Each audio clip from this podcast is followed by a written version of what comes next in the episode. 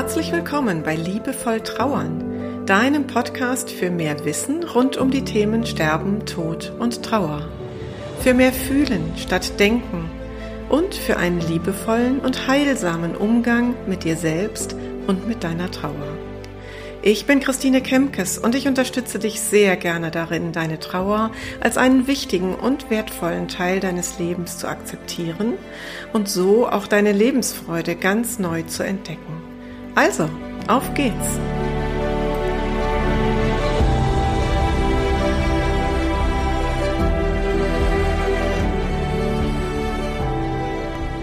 Am 23. Oktober 2020 ist mein Buch im Junfermann Verlag erschienen mit dem Titel Mit der Trauer leben lernen, Impulse für eine neue innere Balance.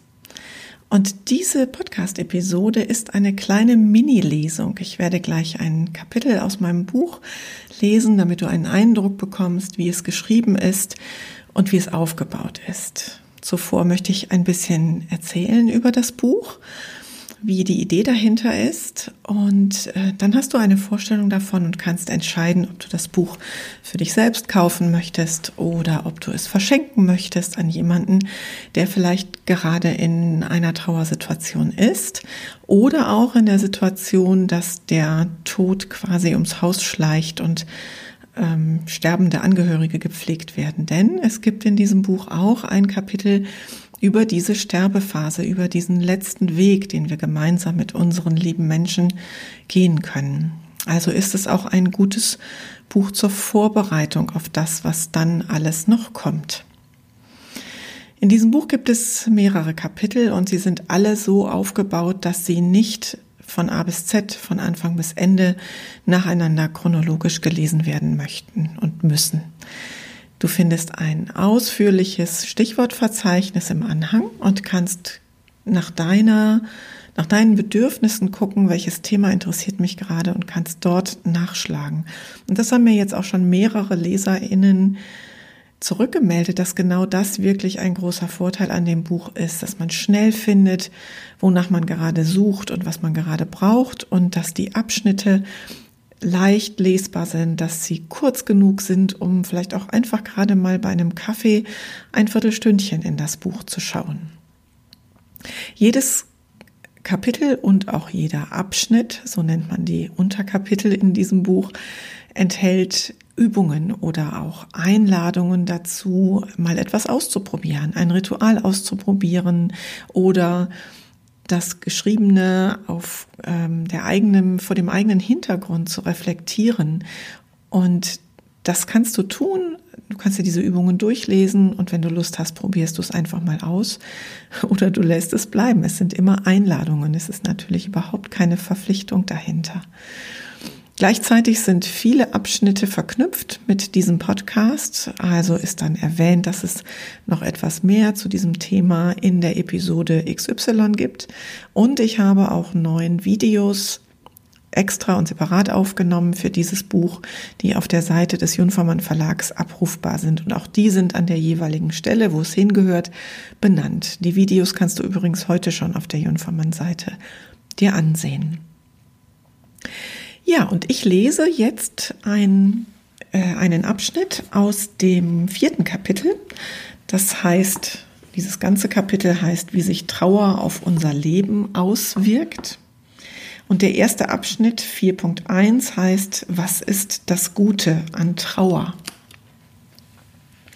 Vielleicht macht diese Überschrift Sie gerade stutzig. Was soll bitte schön gut an der Trauer sein? Ihr ganzes Leben steht Kopf und jetzt sollen Sie auch noch eine positive Seite daran entdecken. Aber ja, es gibt sie. Und nein, ich möchte nicht alles durch eine rosarote Brille betrachten und auch nicht schönreden. Dennoch gibt es einige Aspekte, die mit ein wenig Abstand betrachtet wirklich positiv sein können. Die meisten Trauernden, zumindest nach meiner Erfahrung in meinen Begleitungen, erkennen in der Rückschau, nachdem sie durch das schlimmste Tal der Tränen hindurchgegangen sind, welche erstaunliche persönliche Entwicklung sie genommen haben. Denn genau dann, wenn das Leben Kopf steht, bietet sich die Chance, sich selbst ganz neu kennenzulernen. Es ist ja nicht nur das große Gefühl der Trauer, das sie beschäftigt. Darin stecken noch vielfältige weitere tiefe Gefühle. Ausführlicher lesen Sie dazu bitte Kapitel 3. Sie bekommen Zugang zu einer bisher ungeahnten Breite und Tiefe an Gefühlen. Ja, das ist schmerzhaft, aber gleichzeitig macht es sie auch feinfühliger. Und zwar für ihre eigenen Gefühle und oftmals damit auch für ihre Mitmenschen. Sie entwickeln und stärken also ihre Empathiefähigkeit. Sich selbst neu erkennen. Viele Trauernde berichten mir, dass sie erst durch ihre Krise ihren wahren Wesenskern entdeckt haben. Eine Freundin, die eine schwere Verlusterfahrung verarbeitet hat, beschrieb es einmal so. Sie kam sich vor wie eine Zwiebel, die Schicht für Schicht geschält wird, bis irgendwann beinahe nichts mehr von ihr übrig blieb. Genauso nackt und verletzlich kam sie sich in ihrer Trauer vor. Das Positive daran, sie erkannte, was wirklich zu ihr gehört und was nicht. Sie konnte sich auf ihre eigenen Werte besinnen und den Neuaufbau ihres Lebens nach genau diesen Werten gestalten. In existenziellen Krisen ist es uns offensichtlich möglich, konsequenter als zuvor zu entscheiden und zu handeln. In diesen stürmischen Zeiten, die uns ohnehin alles abverlangen und viel Kraft von uns fordern, gelingt es uns leichter, auf die wirklich wesentlichen Dinge in unserem Leben zu fokussieren einmal mit der eigenen Endlichkeit konfrontiert, möchten wir unsere kostbare Lebenszeit nicht mehr mit Nebensächlichkeiten vergeuden. So ist es dann auch oftmals möglich, lange schwelende Entscheidungsprozesse voranzutreiben und endlich eine Entscheidung treffen zu können. Ein Beispiel. Frau S. haderte schon vor dem Tod ihres Mannes viele Jahre mit ihrer beruflichen Situation. Als Juristin war sie in einer großen Versicherungsgesellschaft tätig, allerdings nicht in einem rechtsnahen Bereich. Während ihrer Ehe hatte sie sich damit mehr schlecht als recht arrangiert. Als ihr Leben dann nach dem plötzlichen Tod ihres Mannes Kopf stand, stellte sich auch, stellte sie auch ihre berufliche Situation ganz neu in Frage. Sie reflektierte, was ihr wichtig ist und worauf sie künftig verzichten möchte. Schnell war klar, dass sie sich neu orientieren wollte. Heute ist sie mit einer 80-Prozent-Stelle als Wirtschaftsmediatorin in einer Anwaltskanzlei tätig und damit sehr glücklich den Erfahrungshorizont weiten. Ganz praktisch betrachtet lernen viele Trauernde Fertigkeiten hinzu.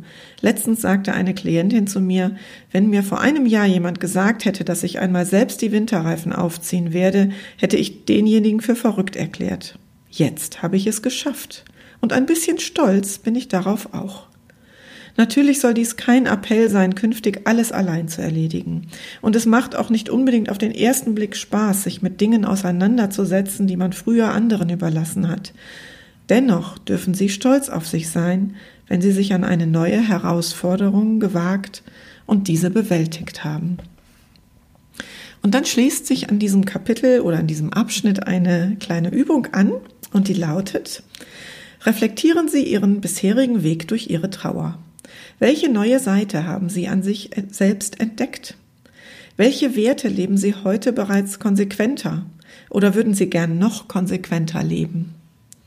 Welche neuen Fähigkeiten haben Sie erworben und worauf sind Sie stolz? Gerade in Zeiten der Trauer leidet unser Selbstwert.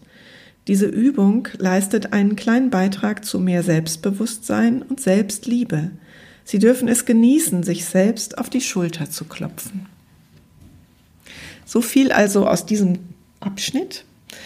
Und in diesem Kapitel 4, aus dem dieser Abschnitt stammt, gibt es dann noch einige weitere Themen, zum Beispiel, wie uns Trauer verändert oder ob sie uns überhaupt verändert, was die heutige Trauer mit vergangenen Trauererfahrungen zu tun hat, wie sie damit um, wie man damit umgeht, wenn wir außer Schmerz nichts mehr fühlen können es geht um Schlafschwierigkeiten in der Trauer und es geht um Ernährung in der Trauer.